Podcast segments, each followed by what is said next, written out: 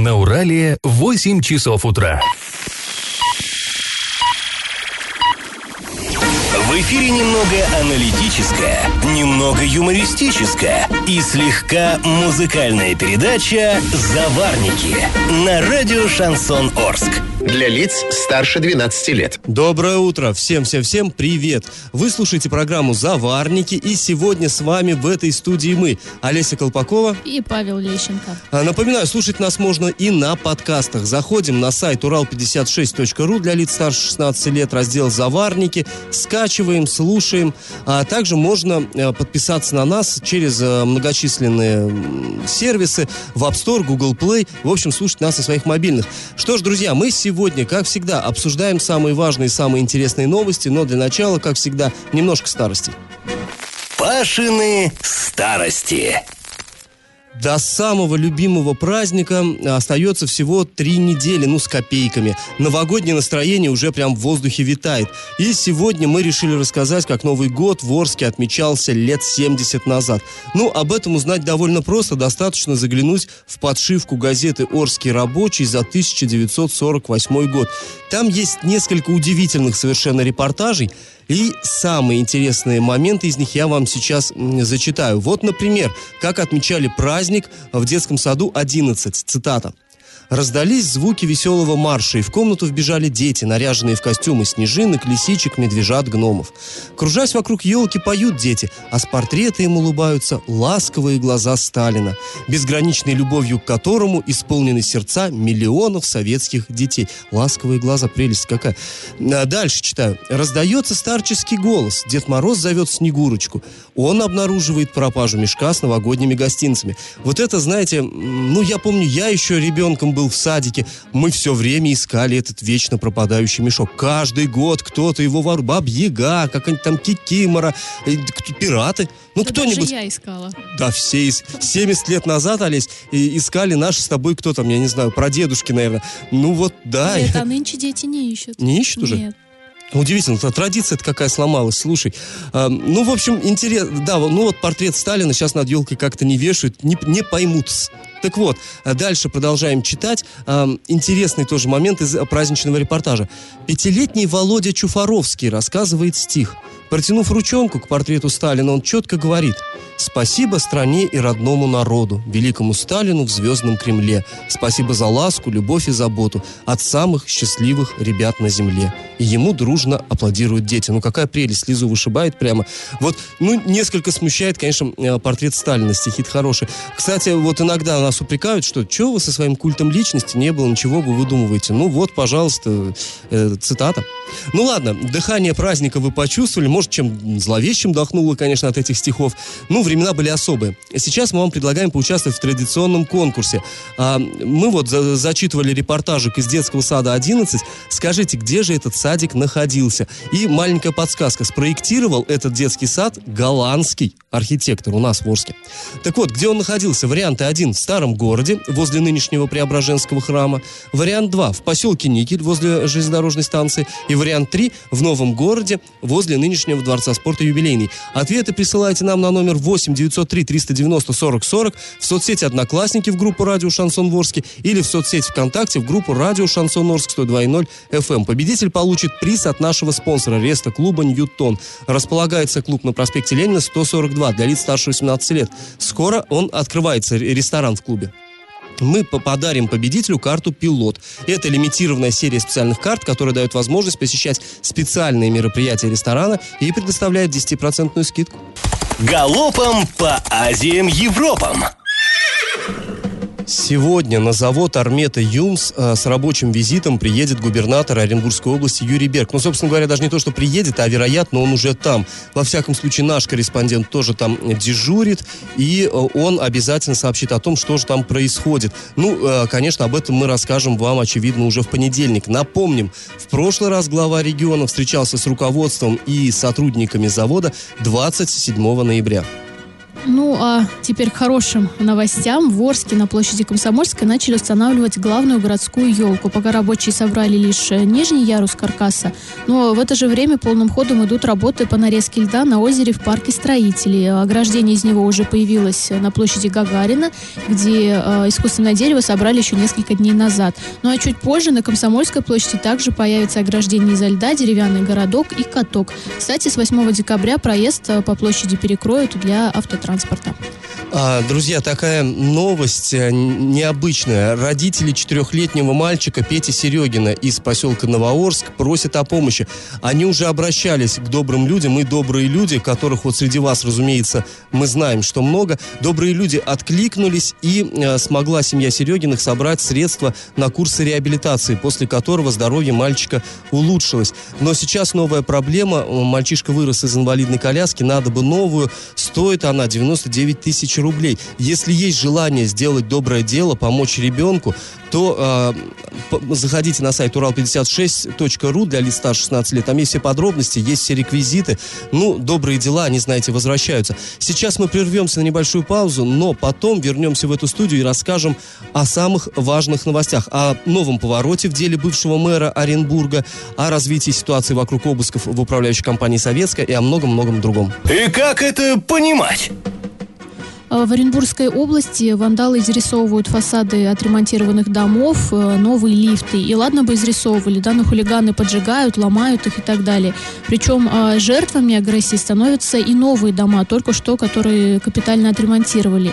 Ну и это касается всех городов Оренбургской области. Летом на только что отремонтированном фасаде дома по улице Туркестанская, 37 в Оренбурге предлагали нарисовать граффити маленького принца. Но жители отказались и не прошло пары месяцев, как живопись на новеньком фасаде все же появилась, но там уже была реклама наркотиков, к сожалению.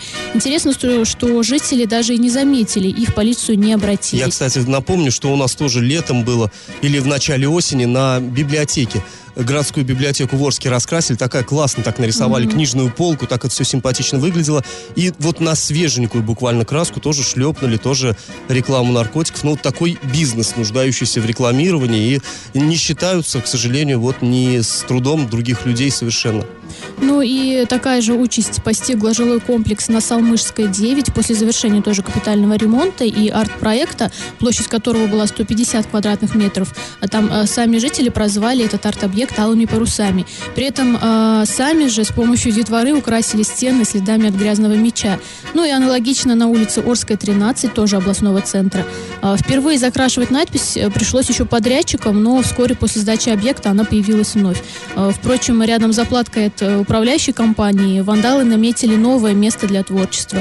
И вот жителям стоит знать, э, что вандализм не относится к гарантийным случаям, а потому за действия хулиганов расплачиваться приходится собственникам. К сожалению, да.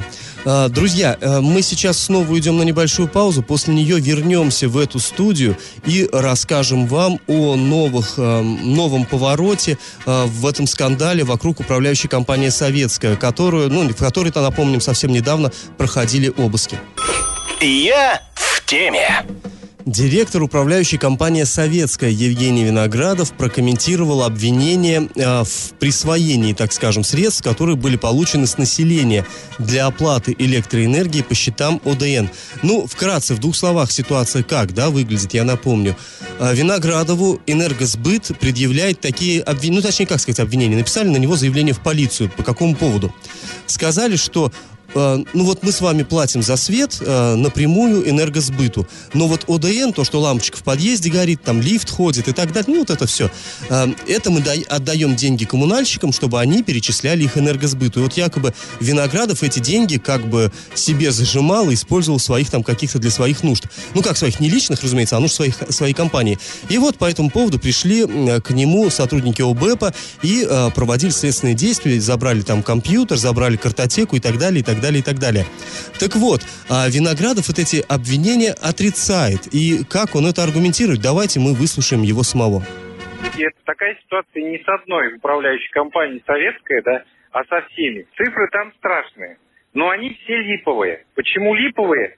Потому что долг вообще может быть, долг, доказываться либо решением суда, либо актом сверки. Ничего с нашей стороны не подписывалось, никаких актов сверки и никаких решений суда по этому поводу нет. Поэтому эта цифра, это хотелка, которую хочет сбыт получить, которую высчитал он сам, непонятно э, из какого расчета. Деньги эти действительно платит население.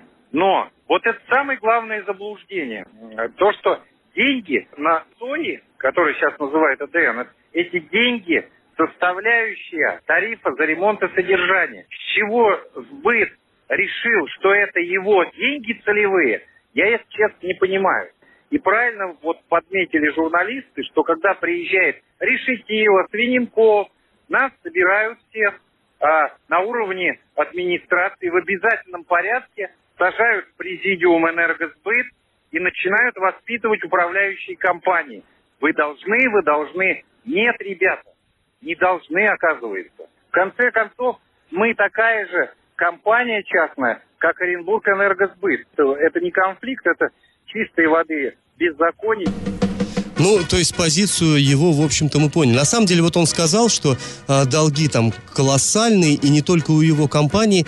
Ну, мне тоже приходилось бывать в Белом доме, так называемом нашем, в, горсо... ну, в администрации, на совещаниях с участием энергосбыта.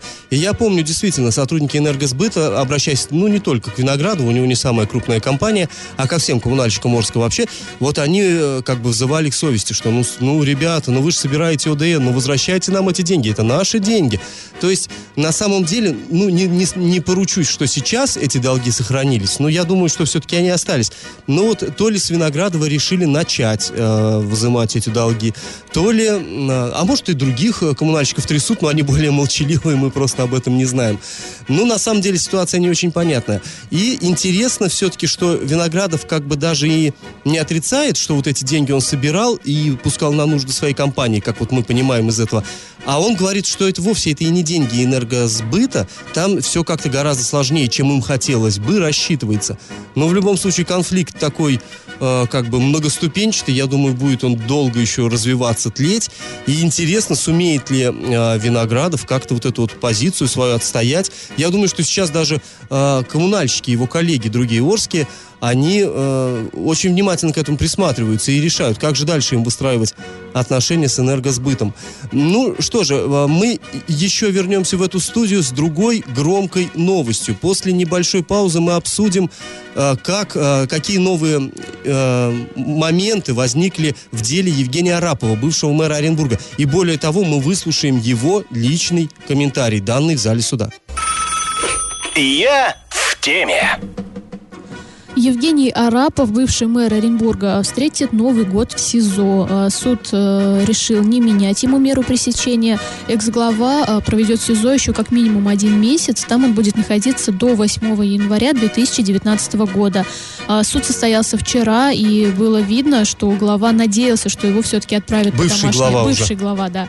Что его все-таки отправят под домашний арест. Ну, а после приговора он дал нам комментарий. Давайте послушаем. Эмоции чисто человеческие, ну, так просто вспоминаю какие-то моменты из жизни. Часто про детей вспоминаю, когда четверо, да еще и там трое из них, ну, по сути дела, девчонки, сын старше, там понятно, в университете МЧС учится после армии. У него вроде как, слава богу, все получается. А вот с девчонками, конечно, душа болит, потому что супруга одна, честно говоря, помощников не так много. У дочери там старше, такой переходный возраст, это 13-14 лет. Девчонки по 4 года, ну, она им сказала, что не буду говорить где.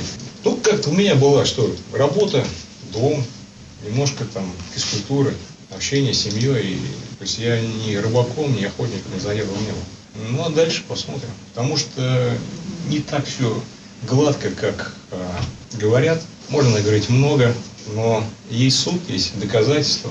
Вот. Доказательства должны быть все обоснованные. Должность главы – трудная должность. Иногда приходилось принимать очень такие сложные решения. Еще не расскажешь. Все не расскажешь, действительно.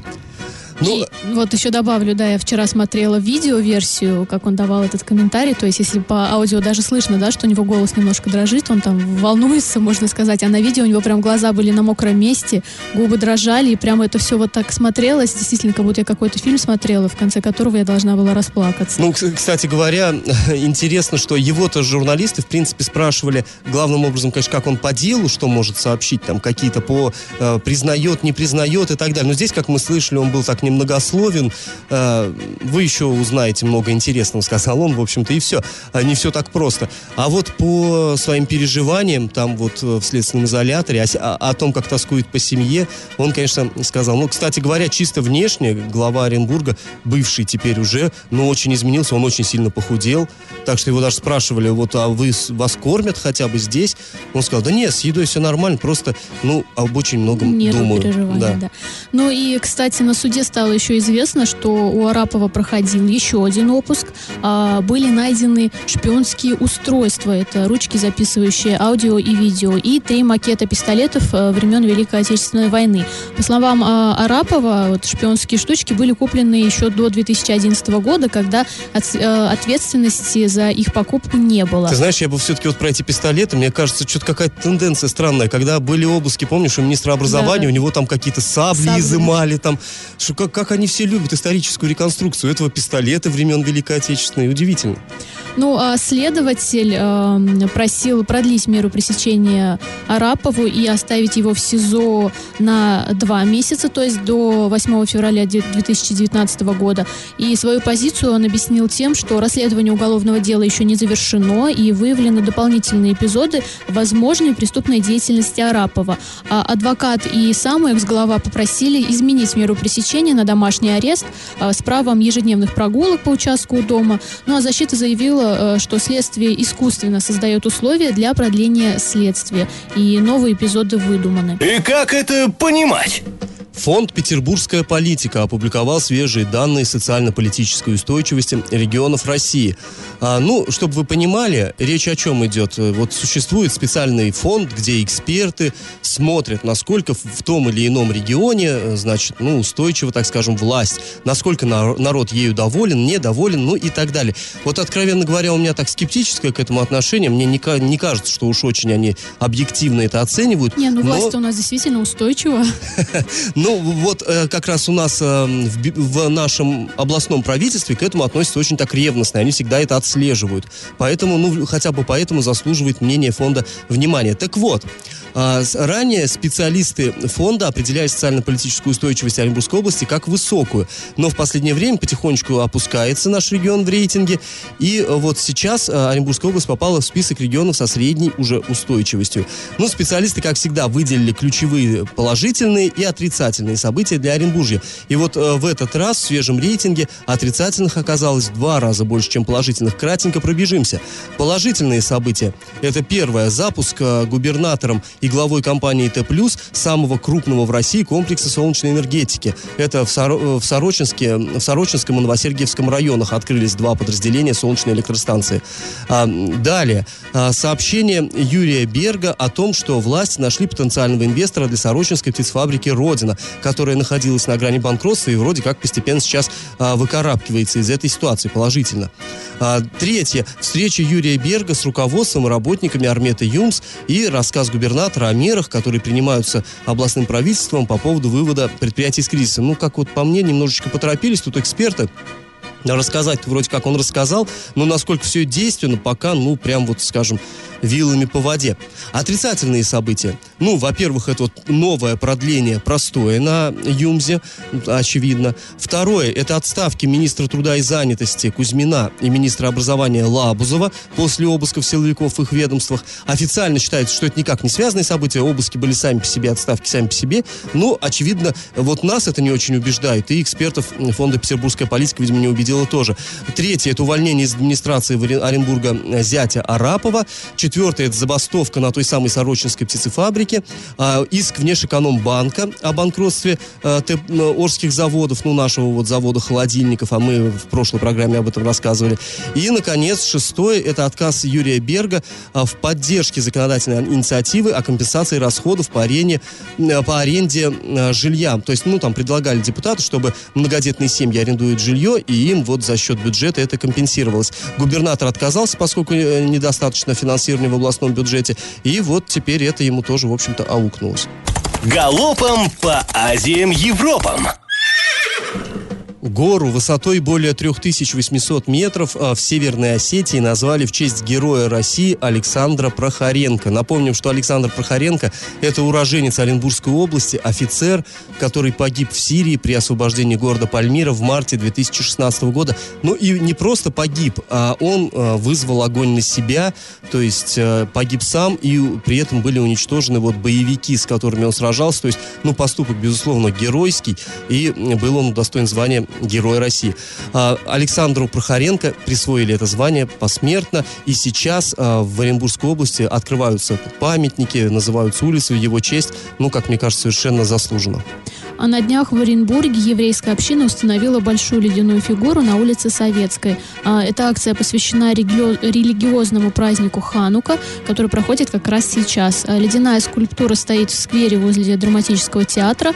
Высота скульптуры около трех метров. И мастер изобразил, э, э, правильно, Ханукию, да, наверное, ну, а светильника, который зажигают в течение восьми дней праздника Ханука. И также на этой скульптуре изображена звезда Давида, и, э, надписи Оренбург и Ханука. Раздача лещей. Ну, а наш час подходит э, к концу и подводим итоги нашего традиционного конкурса. Мы спрашивали детский сад 11, вот про который мы говорили в самом начале, про, из, из которого замечательный репортаж э, зачитали фрагменты. Так вот, где этот детский сад находился? Друзья, детский сад 11 был построен в начале 30-х годов в так называемом соцгороде, то есть в нынешнем новом городе. Тогда еще это было вот на европейском берегу Урала, по, по, по сути это вот степь, ну, по крайней мере, где вот сейчас у нас центр города, там ничего не было. И там э, решили воплотить очень смелый проект, построить с нуля социалистический, совершенно новый передовой город. И вот этот проект э, реализовывала группа иностранных специалистов во главе с голландцем, которого звали Март Стам. И, кстати, вот этот садик, э, он считается вот в, в архитектуре, это что-то такое новое, что-то интересное. По сути, это архитектурный памятник. Так вот, его сейчас занимает станция скорой помощи. Ну и находится она, как вы все знаете, конечно, рядом с Дворцом спорта юбилейный. То есть правильный ответ сегодня три. Ну а победителем у нас становится абонент, чей номер заканчивается на 6873. Э, к сожалению, абонент не представился. А он получает приз от спонсора программы Рестоклуба «Ньютон», э, который располагается на проспекте Ленина 142 для лиц старше 18 лет. Открытие уже совсем скоро, и мы дарим карту «Пилот». Это лимитированная серия специальных карт, которая дает возможность посещать специальные мероприятия ресторана и 10% скидку. Ну, мы поздравляем абонента. Абонент очень вкусно, видимо, поужинает. А, друзья, слушайте нас на подкастах в разделе «Заварники» на сайте урал56.ру для лиц старше 16 лет. Слушайте на своих мобильных а, в помощь App Store, Google Play. Ну, а на сегодня мы с вами прощаемся. Этот час вы провели с Олесей Колпаковой и Павлом Лещенко. Пока, услышимся в понедельник. Завариваем и расхлебываем в передаче «Заварники». Каждое буднее утро с 8 до 9.00 на радио «Шансон Орск». Для лиц старше 12 лет. Радио «Шансон». СМИ зарегистрировано Роскомнадзором. Свидетельство о регистрации Л номер ФС 77 68 373 от 30 декабря 2016 года. Для лиц старше 12 лет.